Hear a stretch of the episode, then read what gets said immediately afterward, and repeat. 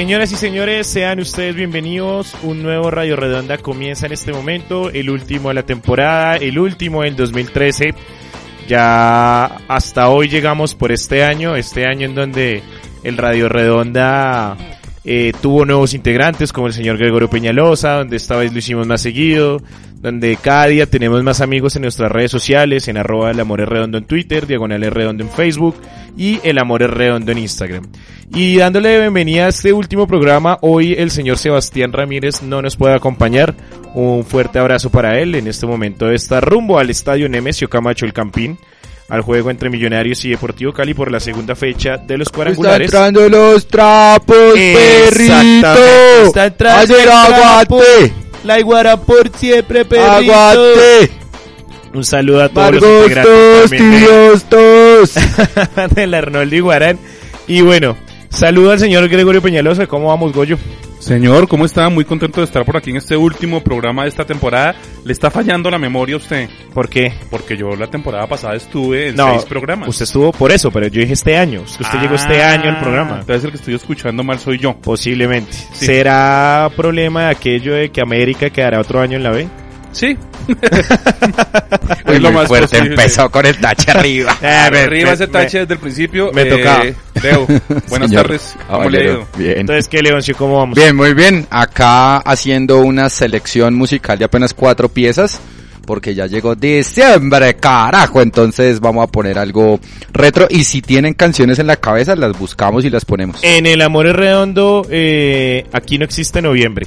Para nosotros, eh, diciembre es un mes de 60 días. Como me pasó ahorita en Medellín que las personas que me alojaron ya habían matado a noviembre desde el 5. Sí, ya no, habían claro, no, perdón, no, o sea- mataba a diciembre desde el 5. Para, para, para, para mí es 31 de octubre y menos 30 de diciembre. Menos 30 de y diciembre. ahí voy contando hasta, atrás- hasta, hasta el 1 y vuelvo y empiezo. No, pero bien. Pero bueno, eh, Leoncio, empecemos entonces de una vez en materia musical eh, con este Radio Redonda final de temporada, final de año. Bienvenidos sean todos.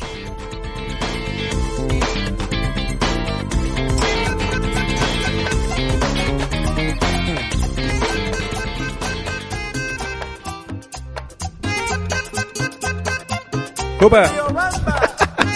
Recuerdo tus nevados con mi amor.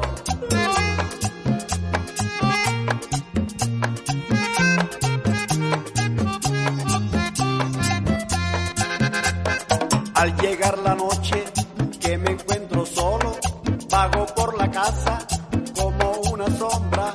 Abro la ventana y miro hacia el cielo. Entonces te digo, no te tengo. Soledad, soledad, soledad, soledad, soledad. Usted baila muy chistoso, hermano. Yo bailo como un Papá Noel eléctrico. Eh, pero no se le olvide eso. Eso sí es cierto. Dígame qué es lo que está sonando. Claro, y hombre. de quién. Estaba escuchando al señor Lisandro Mesa y la canción Soledad. Soledad. Sí, señor. Vea, vea, Ahorita pues. vamos a poner a Juan Piña, vamos a poner a Diomedes y vamos a poner un clásico depresivo de diciembre. Lisandro, estamos... Lisandro Mesa nació en 1939 en el Piñal, corregimiento de Corozal, departamento de Sucre. Algo me dice que antes de que yo llegara, la música la puso Gregorio Peñalosa. No, No, no, no, no, no, no, me no, sorprendí porque estaba acá preparando el programa y Leandro empezó a probar la música y dije, ve este señor, estos brincos que se mete tan raros. Ahora, si puede, eh, yo sé que pues ti- tiene la lista por ahí ya cuadra, pero si puede algo de Alfredito Gutiérrez. Pero favor. claro, por supuesto, ya mismo. Y me contaba de Lisandro Mesa. Lisandro Mesa, al lado de Alfredo Gutiérrez, son fundadores, eh, también con Aníbal Velázquez y con Calixto Ochoa, de una agrupación famosísima en todo el país que se llama Los, Los Corraleros, Corraleros. del Majagual. Me fascina a mi viejo. Muy Uy, bien. ¿cuál de, Al- ¿cuál de Alfredo Gutiérrez? Cualquiera, hermano. ¿Cualquiera? Cualquiera, Cualquiera de los corraleros, Vea, probablemente. vea que, vea que hay una canción muy buena de Alfredo Gutiérrez con Juan Piña. A ver. Se llama La camisa rayada. No, es que estamos con la Biblia del vallenato. Ok. Pero bueno, eh, como este programa no es de vallenato, sino de fútbol, El, el Manolo Velón del Vallenato. eh, sí, Ay, lo mataron. yo creo que va por ahí, yo creo que va por ahí. Vamos a entrar rápidamente en materia. eh, vamos a hablar primero de los dos partidos preparatorios de la selección Colombia con los que cerró el año. Los partidos frente a Bélgica y frente a Holanda, dos de las eh, selecciones más eh, fuertes que hay en este momento en, en el planeta. Bélgica será, al igual que Colombia, cabeza de serie en, el, en Brasil 2014 y Holanda, su campeón actual del mundo. y que tiene varios jugadores entre sus filas eh, que son estrellas en sus clubes como Arjen Robben, eh, campeón con el Bayern Múnich de la Champions League y eh, Robin Van Persie que es el delantero estrella del Manchester United. ¿Cómo vieron la selección? ¿Qué les gustó? ¿Qué no les gustó? Y para ustedes, ¿qué hay que mejorar con respecto eh, o teniendo en cuenta que todavía faltan siete meses para el Mundial? Goyo. Va a parecer chistoso lo que voy a decir, pero hay que mejorar eh, eh, la actitud. La actitud. Sí. A ver, ya nos dimos cuenta que somos capaces, Sí. que podemos enfrentarnos a equipos de talla mundial con vistas o, o mirando ya hacia lo que va a ser Brasil 2014.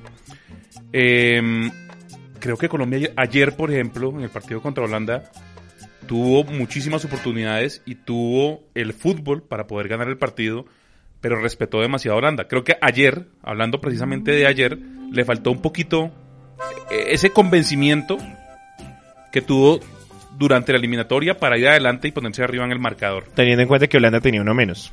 Exactamente. Aparte de eso, ¿no? Que eso no lo nombro. Contra Bélgica creo que fue un partido sencillamente muy bien planteado. El primer tiempo vi un poquito dudando a Colombia. Sí. Eh, tuvimos suerte por aquello de los palos. Mondragón veía como cada rato el balón Tres, pa- estrellaba. tres palos en los dos partidos, ¿no? Tres palos en los dos Estuvo partidos. eh, buenas sí. Mondragón. Pero bueno, esa dosis de suerte, mire que también es eh, Ojalá. importante a la hora de ganar. Y ojalá esa dosis de suerte nos acompañe en el Mundial. Exactamente. Y eh, particularmente quedo muy contento con el desempeño de dos jugadores que son Ibarbo Sí. y Santiago Arias. Creo que les veo cara de jugar el Mundial. Y, digamos, hace mes y medio, dos meses, nadie hablaba de ellos. No, cierto. Nadie hablaba de ellos, pero Santiago Arias creo que jugó en el partido contra Paraguay, el último de la eliminatoria. Sí. Ahí empezó a, a- a reafirmarse en ese puesto. Fue la, fue la alternativa aparte de Estefan Medina para el hueco que dejaba Zúñiga lesionado. Exactamente. Y obviamente después de todo lo que pasó con Estefan Medina frente a Uruguay y frente a Chile, que pues no le fue bien, no, pues pobre chino, no, le tocaron dos partidos complicados y termina siendo Arias el Salvador. Y creo que con estos dos, con ese partido frente a Paraguay, con estos dos partidos, claro que en este contra Holanda al principio mucha Sí, pierna, mucha sí, pierna. Exacto. Y recuerdo un comentario suyo, hablando de Arias, de no es lo mismo jugar en la titular de Atlético Nacional que jugar en un equipo En el PSV, claro, Exactamente. completamente. Entonces, eh, eh, ese, ese par de descubrimientos en estos últimos tres partidos de la selección, contando el último de eliminatoria contra Paraguay, Sí. donde Arias jugó, creo que creo que es lo más positivo que nos deja esta, eh, esta ese último partido de eliminatoria y esta pequeña gira por Europa que hace Colombia.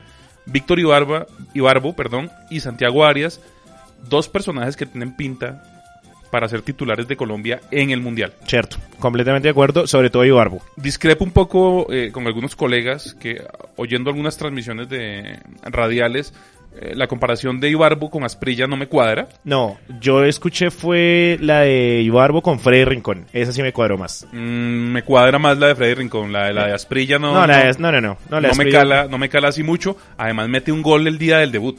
Sí, no, o sea, se le apareció la Virgen al hombre. Pero, pero eso es el trabajo. Él viene haciéndolo en, Clary- en Cagliari igual, viene marcando goles seguidos, teniendo en cuenta que se estrella en un equipo de media tabla hacia abajo en Italia. Eh, pero creo que va a ser, creo que con estos dos partidos empieza a ganarse y es una muy buena alternativa en ataque, inclusive eh, con respecto a Cuadrado, que al parecer cuando va inicialista no lo hace también ah, como cuando entra en los segundos tiempos. Ojo Zúñiga, ¿no? Tiene que ponerse las pilas porque tienen a Santiago Arias Ahí lo tiene. soplándole muy fuerte, pisándole lo- los talones a, a- a ver quién va a ser el titular. Yo creo que ya la decisión es de Peckerman, ¿no? Eh, Yo creo que, yo creo que de los 23, de los 20, quitando los tres arqueros que yo creo que ya están fijos, Peckerman ya tiene por lo menos unos 15, 16 listos. Exactamente. Y para finalizar mi intervención voy a decir algo, algo que nadie ha dicho. Jamás. A ver. Qué bien juega James Rodríguez. Ah, no es un monstruo. Un tipo que siempre va al frente, un tipo que se echa el equipo al hombro, que pone la cara, que eh, está siempre proponiendo fútbol hacia adelante. Es un jugador que me atrevería a decir que no teníamos los últimos 20 años en Colombia. Por algo ese saludo de Luis Vangal al final, ¿no? Exactamente. Mire, y mire que, Con, que con admiración, con algo, admiración. algo que me gusta mucho de James, casi nunca juega el balón hacia atrás. Sí, no. No, no, no, el- el- eh, Eso me gusta del tipo. lo, lo que le da el haber jugado en Argentina tirando por frente. Leo, ¿cómo vio los partidos? ¿Cómo vio la selección? Claro, no, pues el, el, el análisis mío pues es muy, muy corto, pero creo que la selección Colombia eh, empieza el mundial ahora. eh, o lo empezó contra una selección eh, que va como cabeza de serie como lo es Bélgica. No jugó contra la mejor Holanda, Arjen Robben lesionado, también lo mismo con, con Robin Van Persie. Creo que el recambio le hizo muy bien a la selección desde el punto de vista de no solamente Arias y también Ibarbo, sino también cuestiones posicionales dentro del campo. Magnelli tuvo un rol eh, un poco más fundamental en el segundo partido. Eh, creo que la, la situación táctica no va a desmejorar eh, así cambien los nombres. Eh, Santiago Arias eh, no le da miedo pelear el puesto con Camilo Zúñiga y creo que lo va a hacer muy bien y va a ser una opción muy fuerte de cara eh, tanto al mundial como a los siguientes amistosos. Creo que es en marzo que vuelven a, Marzo, a jugar. marzo es la próxima Marzo es fecha, la sí. próxima fecha FIFA. Eh, aparte de eso pues eh, creo que son técnicos co- o por lo menos son selecciones distintas. Bélgica sí quiso o propuso un poco más de juego antes que Holanda.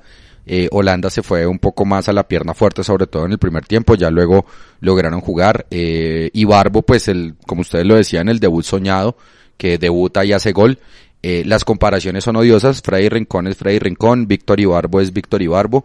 Y yo creo que hay un muy buen material. José Peckerman lo va a tener muy difícil para escoger esos 23 jugadores de cara al Mundial y tendrá que decantarse por ciertas personas. Ahora, más bien yo pregunto, eh, Farid Mondragón, pues con el señor sub 40 de la selección, y lo digo con cariño, no lo digo con, con irrespeto, eh, es un arquero que personalmente admiro mucho.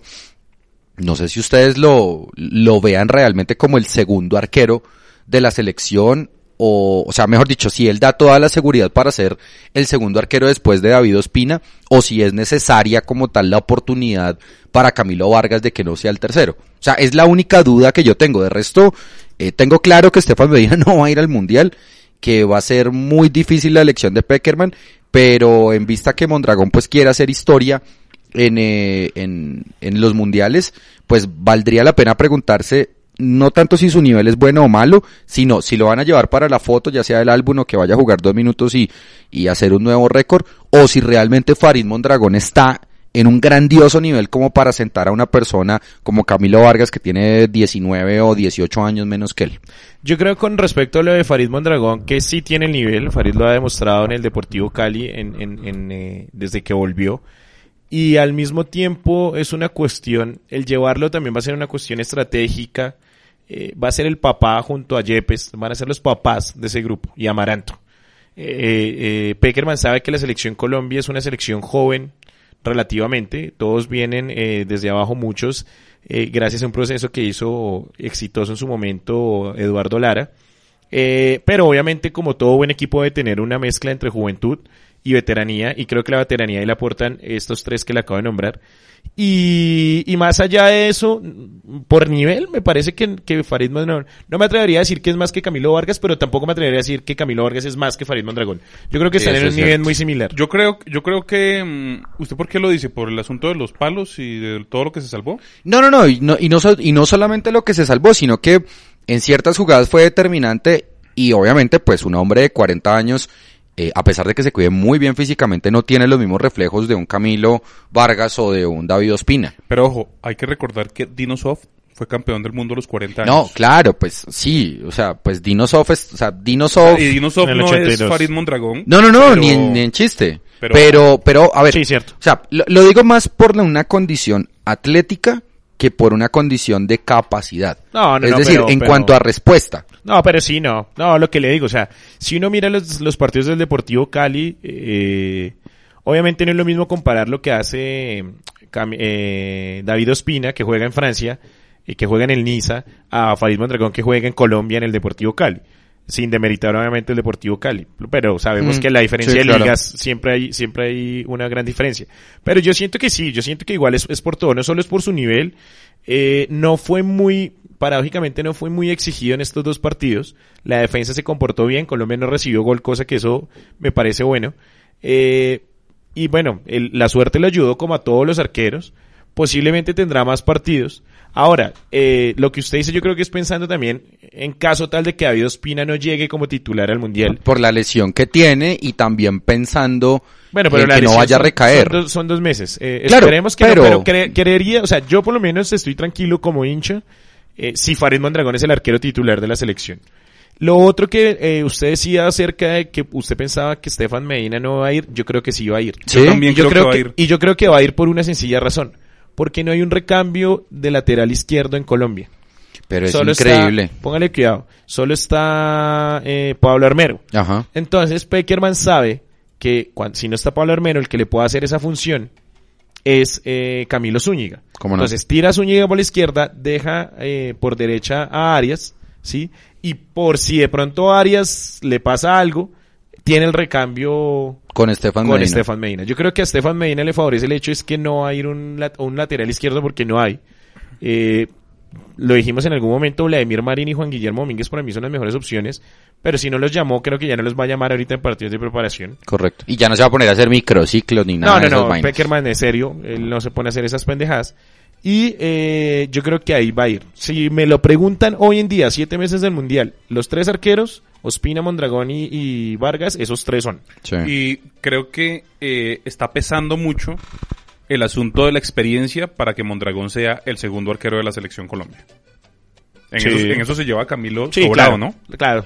Y ya tiene mundial encima y, sabe cómo manejar ese, ese tipo de cosas. Exactamente. Creo que los cuatro Le tocó laterales vivir incluso la última decepción en el 98. en el a- a 98 Mondragón él contra fue el Inglaterra. arquero titular exacto del 98. Correcto. Eh, los laterales, los cuatro que les mencioné, yo creo que va a llevar de cuatro de centrales va a llevar a Yepes, a Amaranto, a mm, Cristian Zapata, que en estos dos partidos demostró que tiene que ser el titular de la selección en Sí. defensa. Cristian Zapata, o sea, alguien que juegue en el Milán no veo que sea titular en Claro, el Milán de Italia, no veo porque no puede ser titular, Titular la en Colombia. sí. Mm.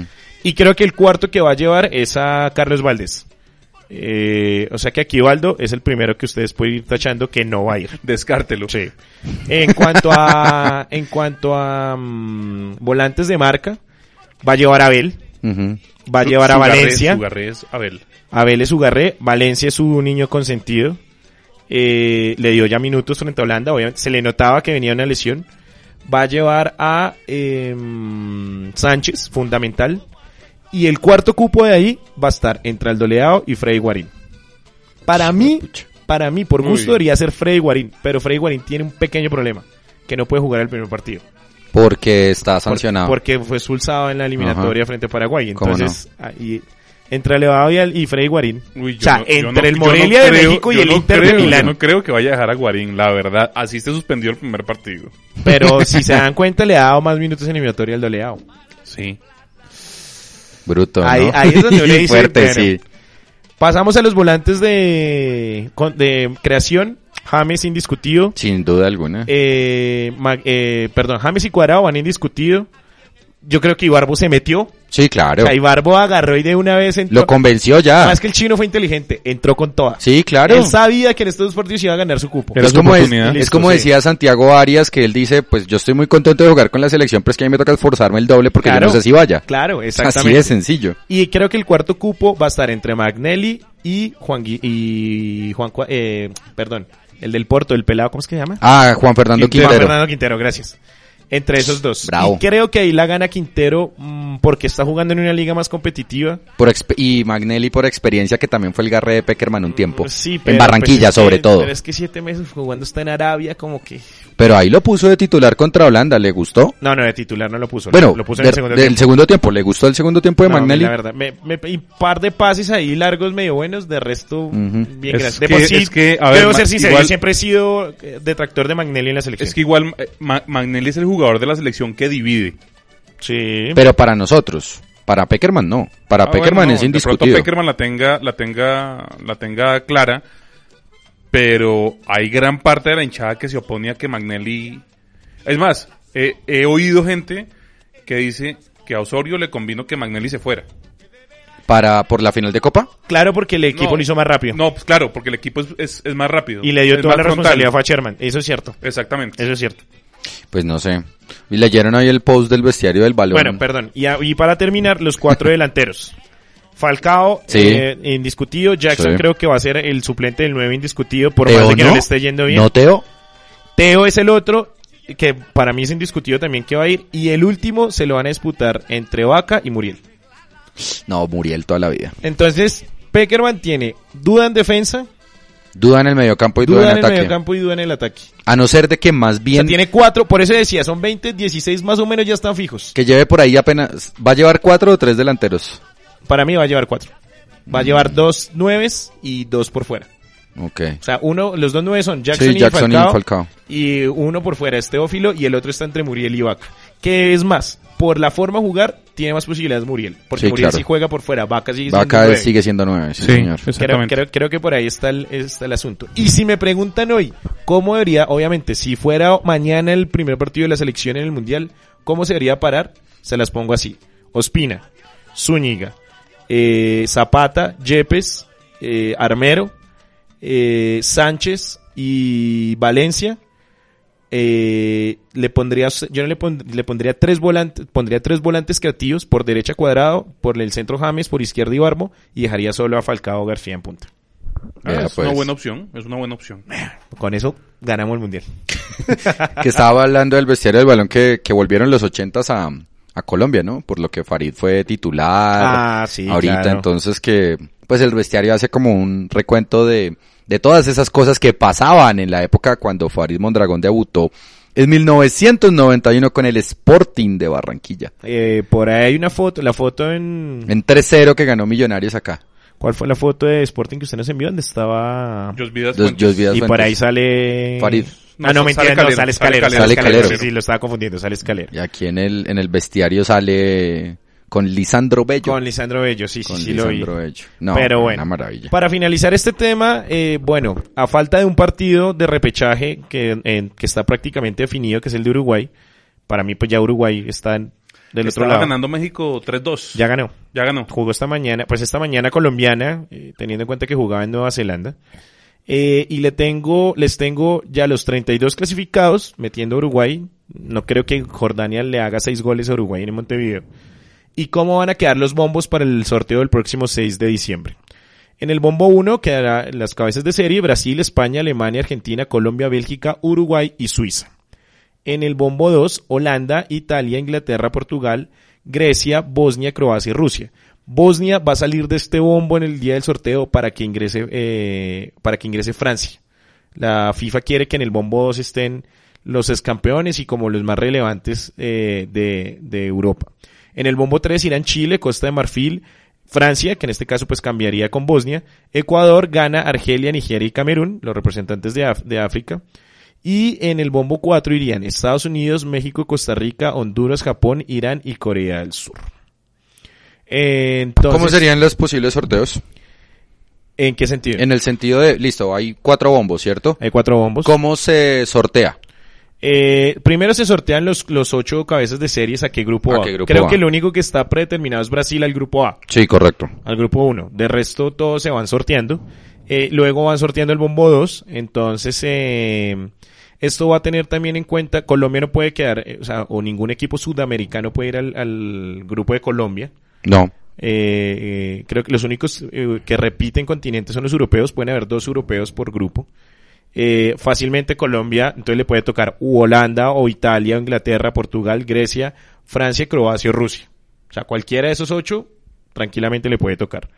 En el bombo 3 le podría, no le puede tocar Chile, le podría tocar Costa de Marfil, le podría tocar Bosnia, no le puede tocar Ecuador, le puede tocar Ghana, Argelia, Nigeria o Camerún. O sea que técnicamente parece que nos va a tocar con un africano. Con un africano. Sí, y ya lo habíamos africano, dicho, ya lo sí. habíamos dicho, que nos iba a tocar. Con un Y usted africano. era muy, muy puntual en decir que nos iba a tocar con Inglaterra. con- y que yo digo que nos va a tocar con Inglaterra. Muy bien. Eh, y, Sí, en muy el, fuerte. Y, y en el bombo 4 nos tocaría o contra un, eh, uno de CONCACAF o contra un asiático. Yo de ese bombo 4 le iría a Estados Unidos y a Japón. Le Sí, iría claro, realmente. claro. Eh, si nos toca con Honduras, bienvenido sea. Si nos toca con Irán, bienvenido sea. O sea, eh, el mejor, el mejor escenario sería un Colombia, Grecia, eh, Argelia y Corea del Sur. O sea, sería así la vaina más bestialmente Oye, y pasó a México, ¿no? Qué porquería. Sí, y bueno. Y Pero ojo, ¿no? Es, es el mundial. es el mundial. Toca esperar. Entonces, eh, po- por, más fácil que parezca el rival, mm, Sí, un mundial mundial. hay que saberlo es jugar y hay que ganarlo. Entonces, bueno, eh, recordarle a la gente, el, el 6 de diciembre será el, el sorteo. ¿Dónde Eh, se hace? En Ginebra. Eh, no, no, no, el sorteo lo hacen en Brasil. ah, ¿lo van a hacer en Brasil? Sí, siempre se hace en, la, en la Oh. sede del Mundial. El, creo que es en Bahía, si no estoy mal, Ok. el, el sorteo. Eh, pero bueno, vamos con musiquita, Leoncio, y seguimos en este Radio Redonda.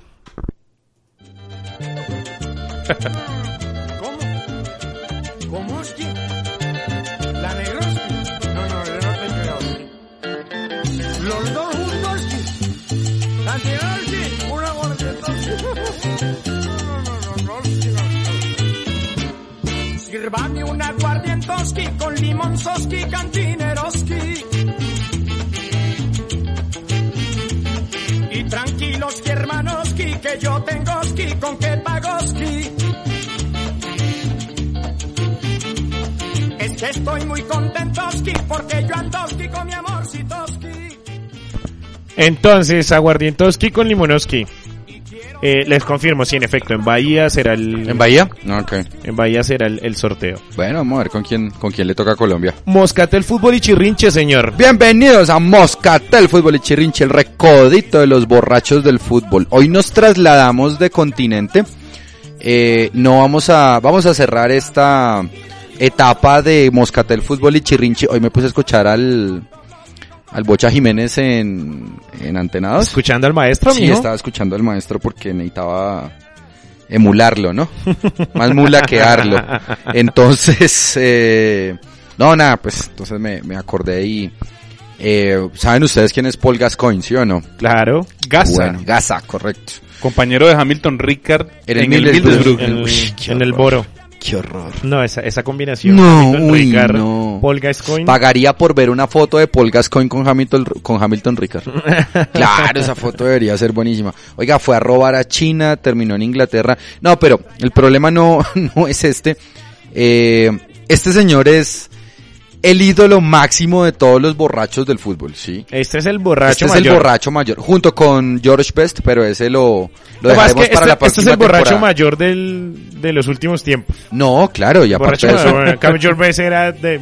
era más setentero. Exactamente. Él era más setentero y, y bueno, no, pues nada, Paul Gascoigne sigue en, en rehabilitación, pero le cuento dónde jugó Sigue y creo que no va a salir de y ahí no jamás. sale de ahí. Eh, jugó en Newcastle, empezó en, cuando yo nací él debutaba en el 84, eh, luego pasó al Tottenham, luego se fue a la Lazio y mire que después de que él sale de la Lazio, eh, juega Lazio Tottenham por Copa de la UEFA Sí. en el Estadio Olímpico de Roma. Después de que juegan en el Estadio Olímpico de Roma, eh, Gascoigne pues es el invitado de honor, eso fue dos años después, eso fue en el 98. Eh, dos años después, no mentiras, dos años no, eh, ocho años después, él regresa como tal a, a Roma, los hinchas del Lazio le hacen un homenaje y justo se ven o se dan cuenta que Paul Gascoigne está por ahí cerca de un bar.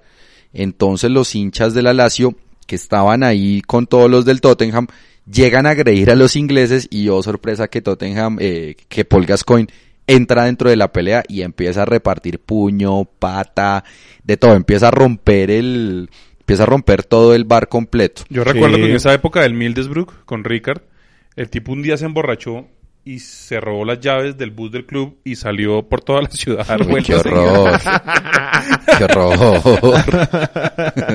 Jugó el Mundial del 90, ¿no? Sí, sí, cómo no, correcto. Y Sí. lloró, y lloró en la semifinal por una amarilla que le pusieron que le hacía perder la final en caso tal de que la Inglaterra posible pasara. final porque Claro. Inglaterra Porque al final empató- Inglaterra termina con Alemania y, y, termina penaltis. Alemania penales pasando. Exacto. Bodo, Exacto. Bodo Illner, gran figura ese día. Sí, sí, sí. Y bueno, y pues nada, pues el tipo ya como tal es una, es una caspa, la verdad. Eh, incluso se, se dio en la jeta con Liam Gallagher de Oasis. Ah, este par de borrachos. ¿Qué tal este par de borrachos? Eh, entran a, entran a un bar y después de que entran a un bar se encuentran Liam Gallagher y Paul Gascoigne. Eh, Paul Gascoigne empieza a ofender a Liam que es hincha del Manchester City. City. Y Liam Gallagher, hágale hermano, para las que sea, maldita sea. No se encontró pero con nada. Claro, y nada, terminaron de, de puñetazo. Eso fue en el año 2010. Cosas de tragos, ¿no? Y en el 2005 eh, agredió a un fotógrafo en Liverpool también. Eh, aparte de eso, intentó suicidarse. Eh, ha tenido úlcera estomacal. Eh, incluso hay una entrevista que le hacen a él, espere que aquí lo tengo por acá. Le pregunta un, le pregunta a un periodista, si hacemos caso a los periódicos, has estado permanentemente borracho durante los últimos 10 años. ¿Realmente ha sido así? Y Paul Gascoigne contesta, en realidad fueron 11. Y se caga de la risa. Otra frase de Paul Gascoigne. ¿Realmente pensabas que ibas a morir? Le pregunta el, el periodista. Sí, hubo un punto definitivo. Quiere decir, estaba esposado a la cama y bueno, realmente no era la primera vez que me esposaban. Siempre andaba borracho. Y obviamente pues él, él dice que en algún momento puede que beba como tal en el, en el futuro. O sea, este señor realmente no se quiere recuperar. El año pasado, perdón, el año pasado no, en febrero de este año lo encontraron en la calle como un indigente y varios amigos se lo llevaron a Estados Unidos. Y en Estados Unidos estaba haciendo su proceso de Le desintoxicación. nombro, le nombro los amigos que le pagaron el, Muchas gracias, muy amable. el proceso de, Gracias. de, de desintoxicación. Estaban Gary Lineker, Sí, cómo no. Wayne Rooney, Sí, Steven Gerrard, Jack Wilshere, Jack Wilshere, el DJ y presentador Chris Evans, Chris Evans. Piers Morgan, el periodista inglés, Uy, no diga. y el exjugador de cricket Ronnie Irani.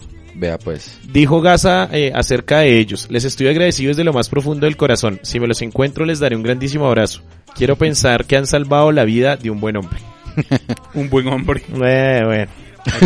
Una de sus grandes frases dice, yo nunca puedo decir que nunca volveré a beber. Podría volver a hacerlo. Sí, claro. Ah, la tiene clara. tipo la tiene clara y no no quiere recuperarse eh, no sé si fue un asum no, no lo vi por supuesto jugando nunca fútbol Eh, dicen que era muy bueno que era un volante bien interesante pero bueno pues igual ya como tal él brilló más en el Newcastle y en el, y en el Tottenham como tal Eh, pero bueno pues igual incluso Gascoigne eh, ¿qué pasó? Acabo de encontrar tremenda anécdota. a ver cuente Eh, que eh, le dice a Piers Morgan en una entrevista que le hace eh, que en algún momento lleno de coca en un hotel, así la vaina más ida del mundo, sí llamó al papá y le dijo que por favor le hiciera las maletas para ir a jugar al ajedrez con el presidente Clinton al Madison Square Garden.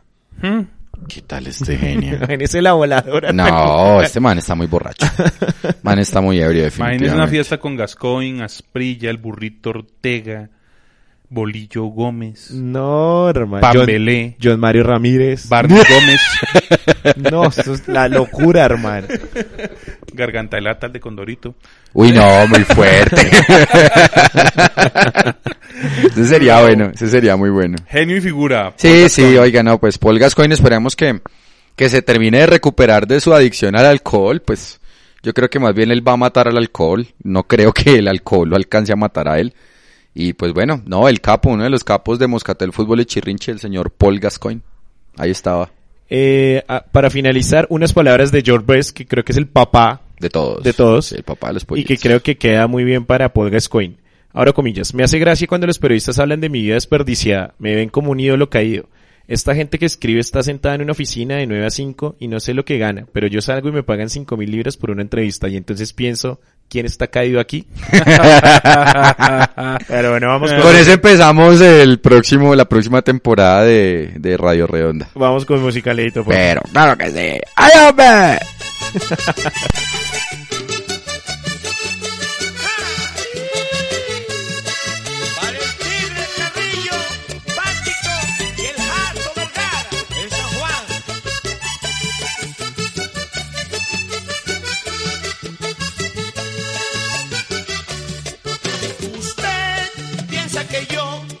voy a rogarle para que me quiera. Ya que importante del mundo la dueña, no más porque tiene lo que a mí me falta. Pero se olvida que todo no es la plata, que el mundo está lleno de cosas pasajeras y ese fue su error, que el orgullo la mata. Hay no hay riqueza más grande en la vida, hay no hay riqueza más grande en la vida que la nobleza que nace del alma. Riqueza más grande en la vida, hay no riqueza más grande en la vida que la nobleza que nace del alma. El cacique de la Junta, Diomedes Díaz, ¿cómo se llama esta canción? Usted se llama. Usted. Usted. Eh, ¿Usted ya había puesto el cóndor herido? Sí, señor, ya había Usted, puesto. El cóndor herido es de la autoría de Diomedes Díaz. Ahora pone ¿Es usted... de la autoría de Diomedes? Yo no sabía que Diomedes Diomedes escribía. Sí, el, uy, Diomedes es uno de los compositores más el- elegantes del vallenato. Yo siempre pensé que a Diomedes le escribían las canciones. no, O sea, que el- Diomedes, Diomedes, que el, uy, no, que el Diomedes. plus de Diomedes era más la voz y la A manera ver, de interpretarlas. Título de amor, mi primera cana, el cóndor herido, el regreso del cóndor, mm, las cosas de Diomedes, en mi ahijado. Sí, Oh, vea, no, pues, el bueno. tipo tiene, Y si usted me dice, yo le creo. no, pues, Sí, sí. Gregorio, Gregorio sabe de jugadores de fútbol, vallenato, ¿qué más? ¿sabe, Vinos. sabe cómo se llama el autor Y de esta vinos. canción? Pues no es Diomedes. No. Ah, ¿El autor de, Eh, de esta canción? Esta canción se llama Marciano Martínez. ajá. Y es el protagonista de una reciente película que se llama Los viajes del acordeón, una cosa así.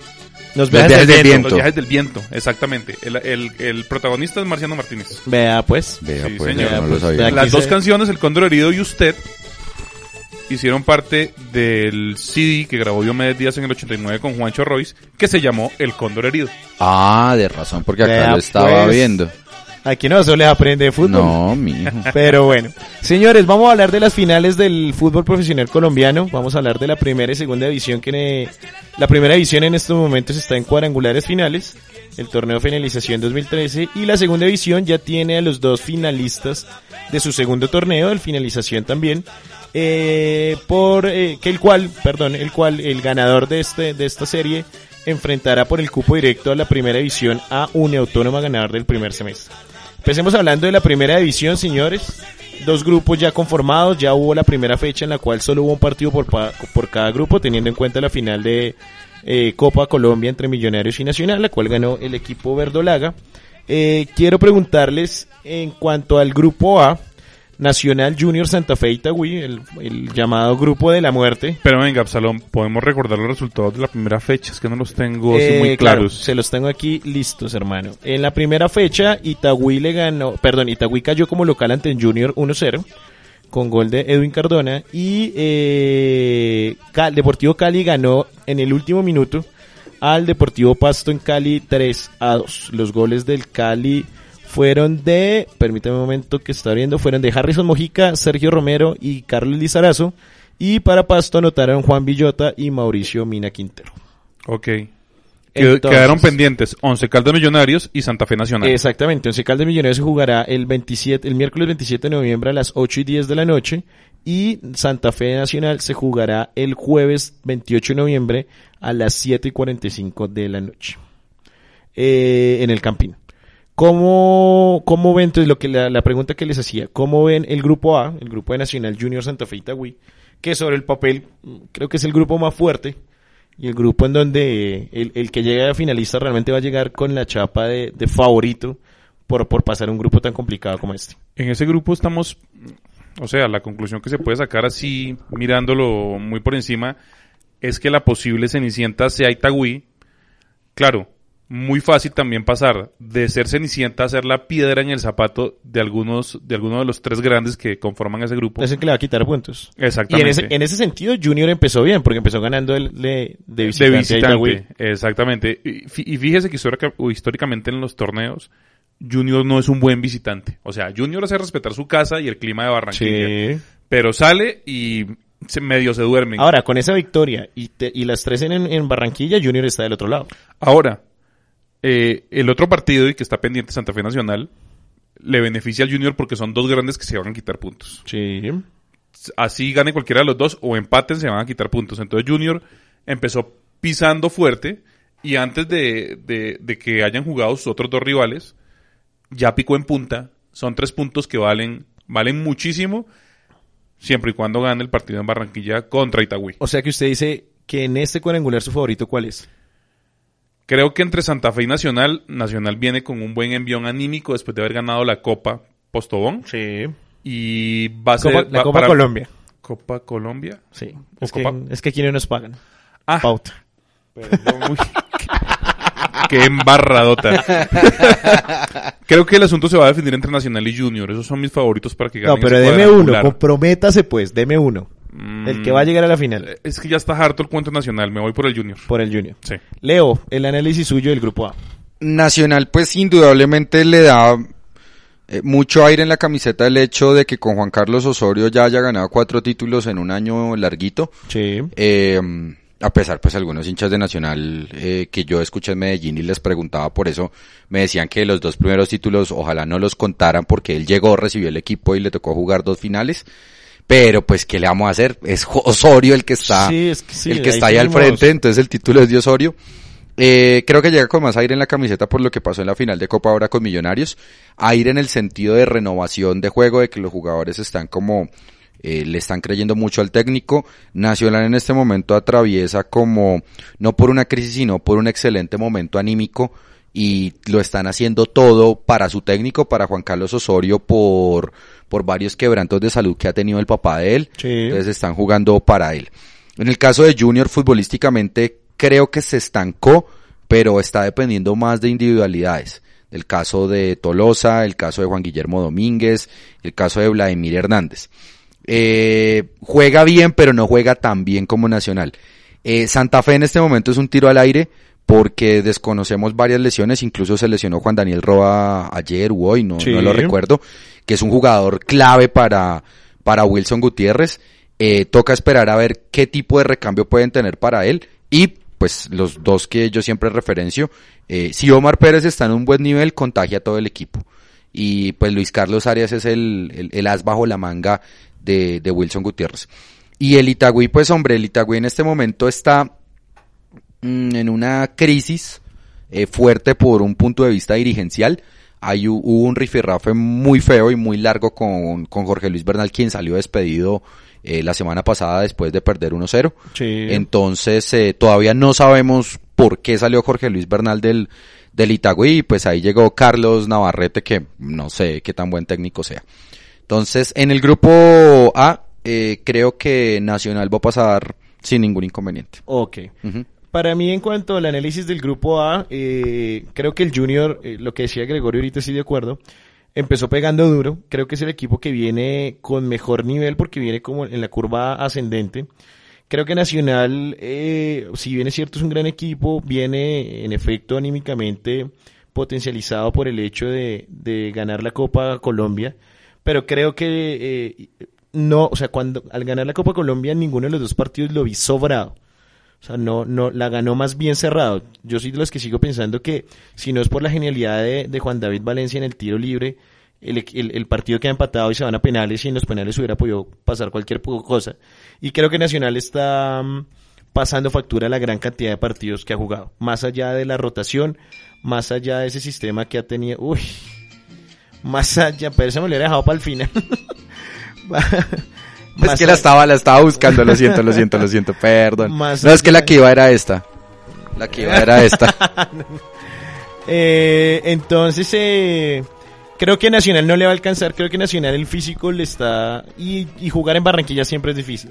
Sí, claro. Estoy de acuerdo con lo de Santa Fe. Creo que es un tiro al aire.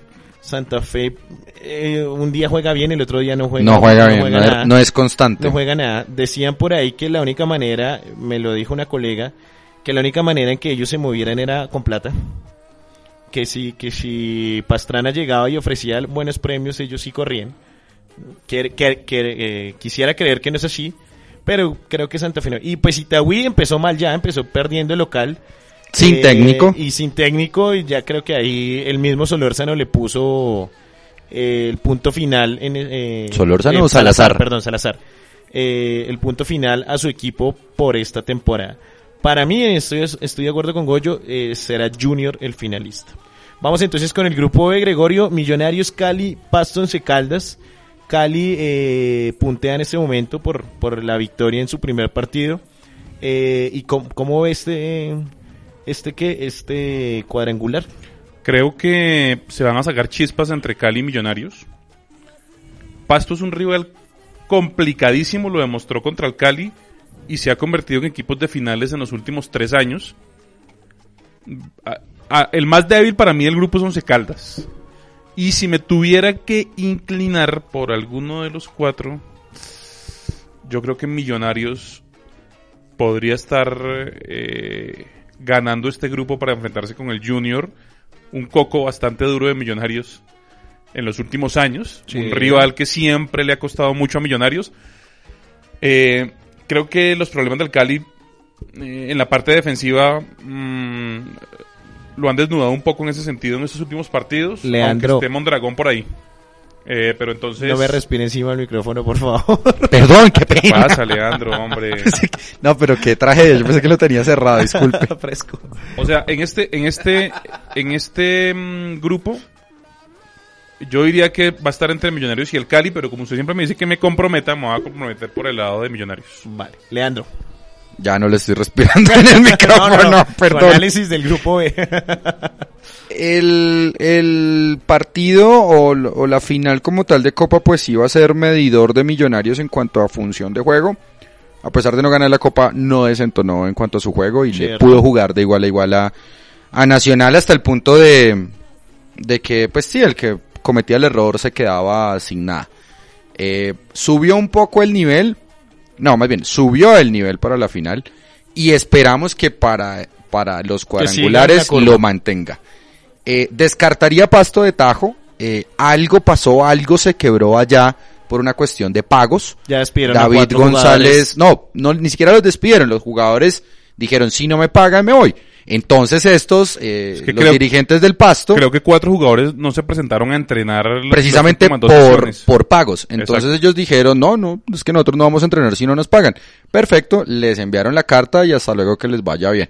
Entre ellos, eh, David González, Marlon Piedraíta, Julián Lalinde y un cuarto Y que Fran se. Pacheco. Y Fran Pacheco. Estos últimos tres titulares. Exacto. Entonces, pues, creo, o sea, si Flavio Torres es más que inteligente o si por algo se caracteriza Flavio Torres, es porque cuando le desarman el equipo, él puede volver a armarlo. Sí. Entonces, ese va a ser como el, el tiro al aire del grupo. Deportivo Cali, más allá de sólido, lo veo como Santa Fe. A ratos juega bien, a ratos juega mal. Y a Leonel como que no le creen mucho en Cali. Eh, y Once Caldas, pues puede venir en su vida, pero creo que hasta ahí le va, le va a llegar. Eh, yo creo, más bien, Millonarios, si Millonarios sigue la línea de juego, obviamente mi favorito va a ser Millonarios. Pero creo que el que podría dar sorpresa en el grupo sería Once Caldas. Pero para usted, entonces, ¿quién pasa? No, pasaría a Millonarios sin O ninguna. sea, para Gregorio la final sería Junior Millonarios y para usted sería Nacional, Nacional Millonarios otra vez, sí, señor. Otra- Lindo, oiga. Mm. Y entonces sería, y que gane Millonarios y una Superliga otra vez entre los. No, eh, Barcelona. Barcelona Real Madrid. Por Dios. Eh, Guardando las proporciones, ¿no? Obviamente. Sí, claro. Abismales. Hay que decirlo. Sí, claro. Sí, sí, eso sí es cierto. Ellos serían el Barça. Sí, claro. Ellos serían el Barça, la verdad. Pero bueno, dejémoslo, dejémoslo ahí.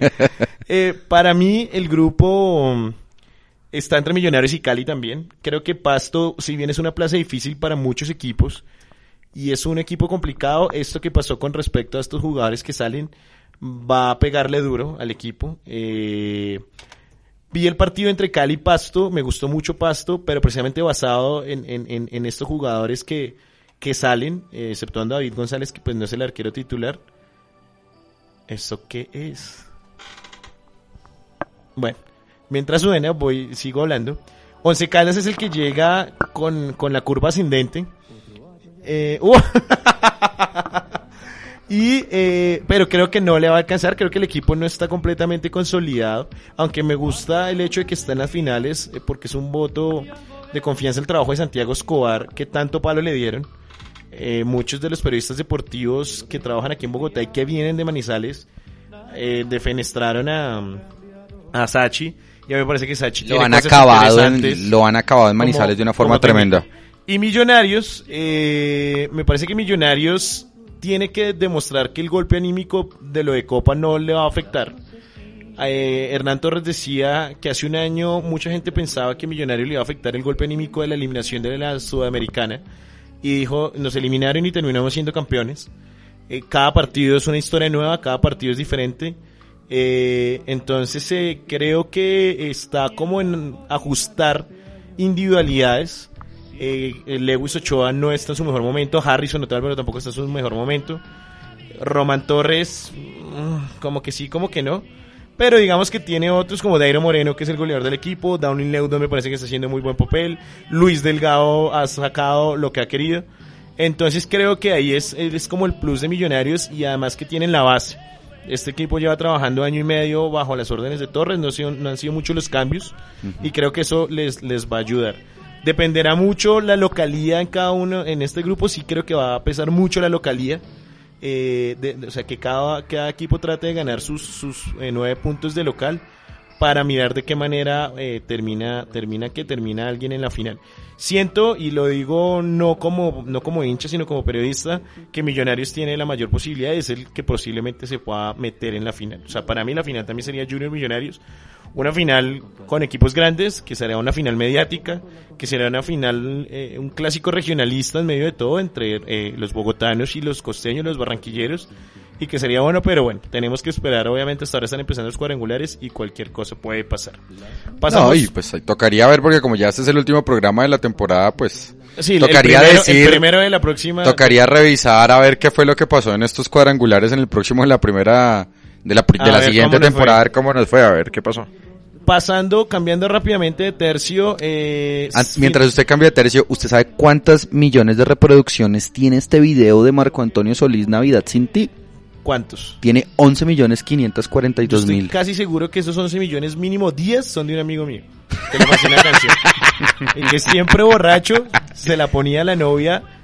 en- Salúdelo, en- salúdelo, ¿cómo se llama? Se, llama Freddy Díaz, yo Freddy Díaz, el chato. El Chato. El chato. Uy, sí. Eh, y el chato, me acuerdo cuando yo trabajaba con él, eh, en diciembre, la novia en su momento, en ese momento, no es la que tiene ahorita, que de por sí tuvieron una hija, lo felicito, eh, no vivía aquí en Bogotá, o sea, trabajaba en una petrolera y, y no le dieron permiso para salir en diciembre.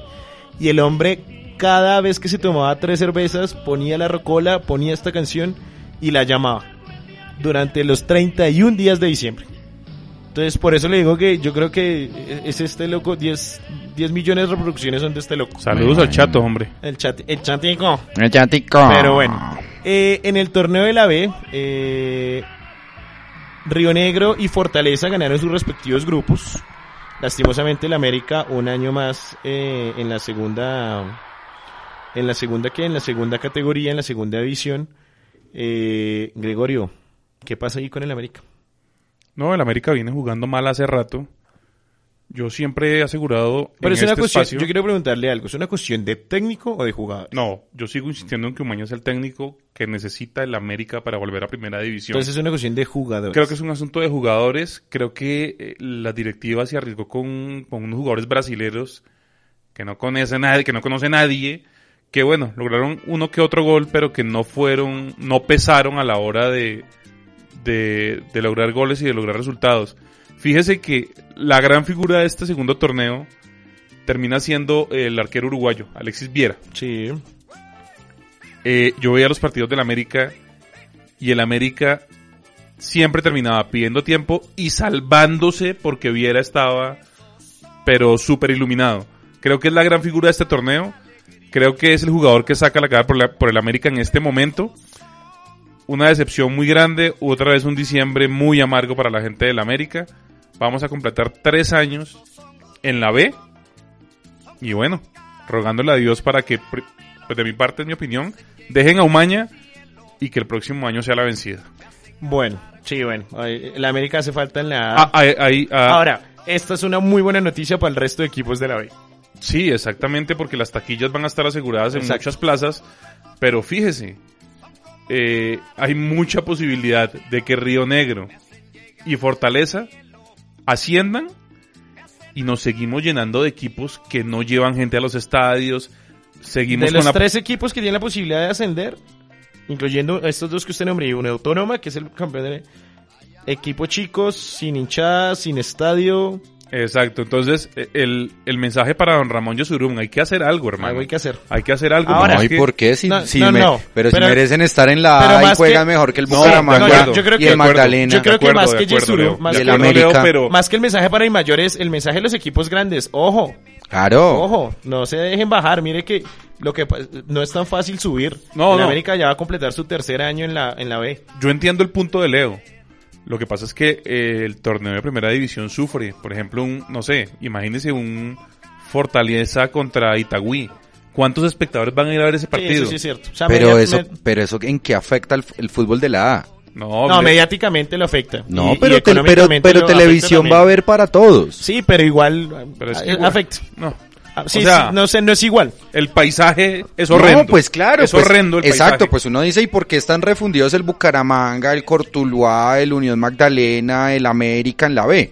Pues precisamente porque sus méritos les dan para estar en la B y no llegar a la A. No, o sea, nadie le quita, nadie le quita mérito a los equipos chicos que lleguen a la A. Exacto, Nadie le está quitando mérito. por eso. Entonces, ¿en qué están sufre el torneo de la Están A? haciendo las cosas bien.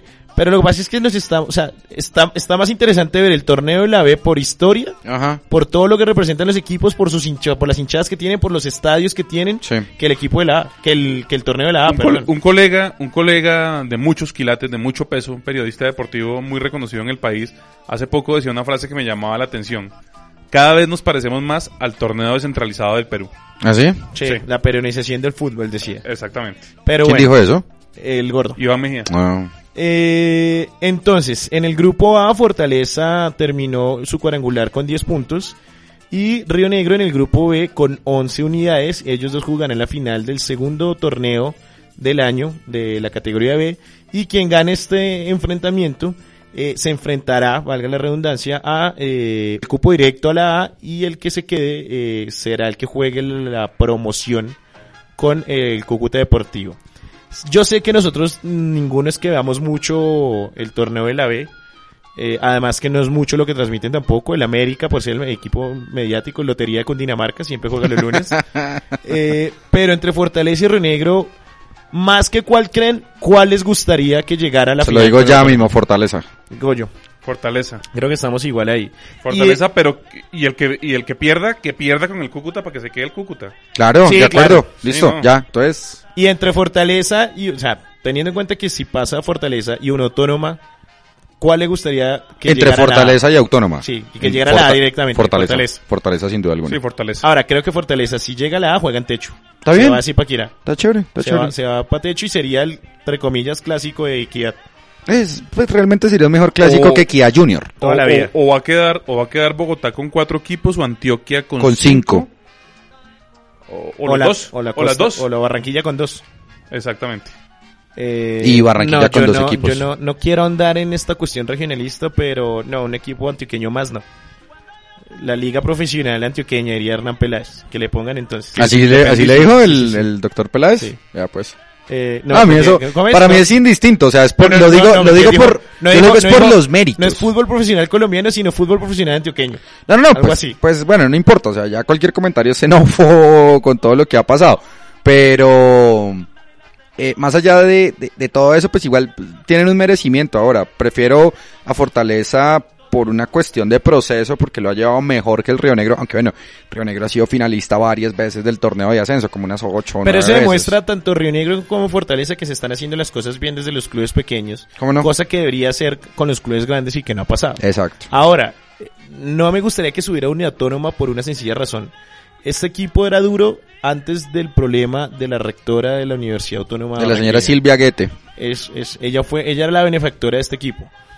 Si bien es cierto ahorita el equipo ya lo maneja como tal la universidad y todo, creo que eso puede ocasionar problemas al equipo como tal. Y, Al- y- de, de cara al futuro por una cuestión de extinción de dominio y todas esas Exacto, de- cosas. de un por una cuestión cosas judicial y jurídica. exacto. Ujú, sí. Y yo creería, o más bien, pido al que llegue a la A o a los que lleguen a la A, en caso de llegar dos, que no lleguen a hacer de Alianza Petrolera y lo de muchos equipos, de llegar a, a mantenerse, a no, a no descender cada año. En eso, en eso, para mí el Itagüí sí la ha hecho bien. Porque Itagüí llegó y entró y empezó a pelear torneos. Y Itagüí, sabemos que junto al Tolima, que esta vez no está, siempre en los últimos años, en los últimos torneos ha estado ahí. Sí, o sea, que si Fortaleza sube, trate de conformar un buen equipo y trate de pelear cosas. Pero no como Alianza Petrolera que subió pa para, para no descender. Para ir pelear y que, que la promoción y que el descenso y que estudia tantos puntos y no sé qué. Pero venga, Leo, ¿n- ¿no le preocupa lo que le, lo que le dije? ¿Estadios cosa? sin público? No, no porque al fin y al cabo hay fútbol para todos. O sea, hay más bien, no fútbol para todos, sino fútbol. Toda la liga profesional se puede ver, entre comillas, salvo las últimas dos fechas, que siempre Wayne hace la recontra cagada de poner ciertos partidos y no todos. Entonces no digan que los ponen todos.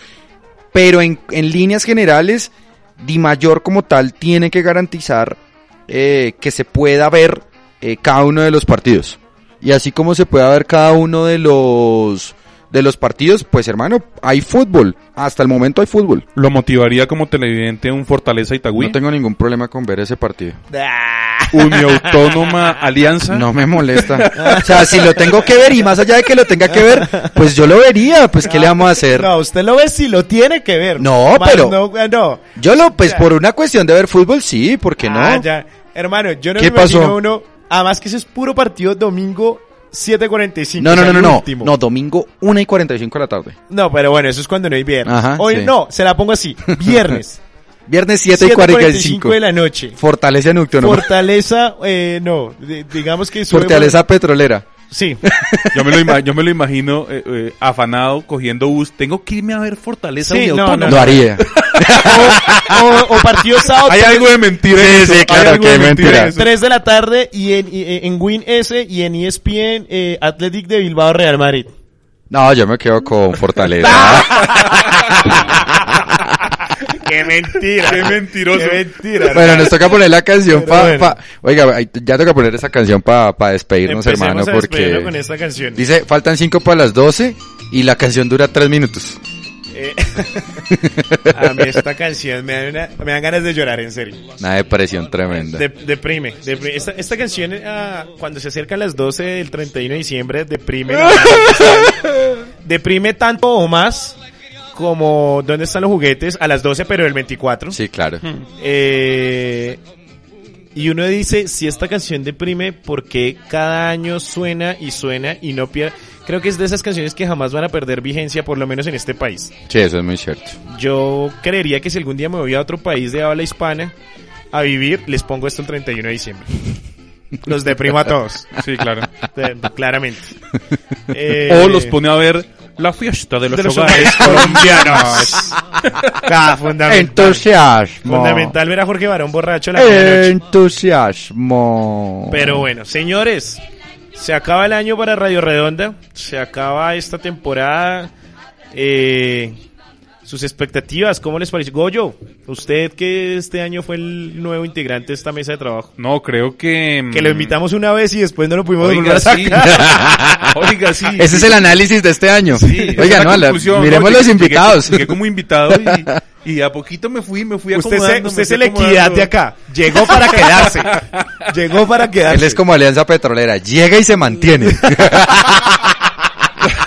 No, muy contento, el balance es totalmente positivo porque pues uno encantado de venir acá cualquier día, cualquier hora a hacer este programa al lado de ustedes. Gente tan querida, gente tan querida que el único defecto que tiene es ser hincha de millonarios. Eh, Buenos muchachos. buenos Buenos muchachos, muchachos. con buenas novias.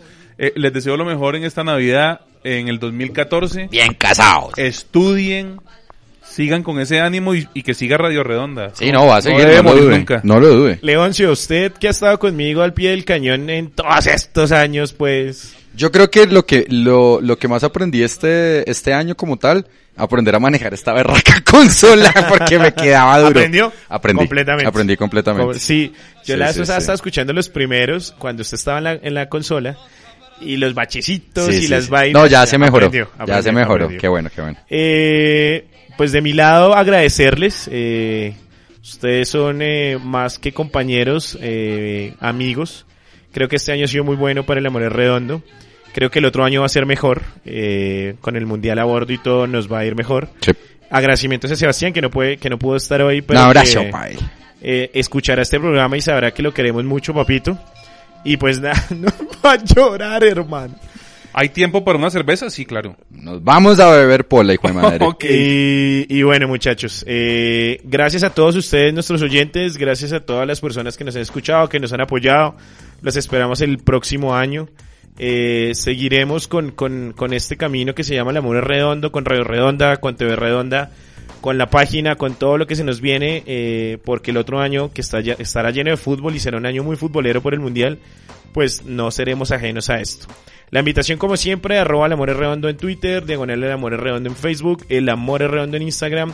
Muchísimas gracias a todos. Seguiremos poniendo notas, seguiremos... eh, Feliz Navidad y venturoso año 2014. y felices reyes y bueno, etcétera, etcétera. Nos hablamos hasta el próximo año, nos vemos. Hasta luego y chao.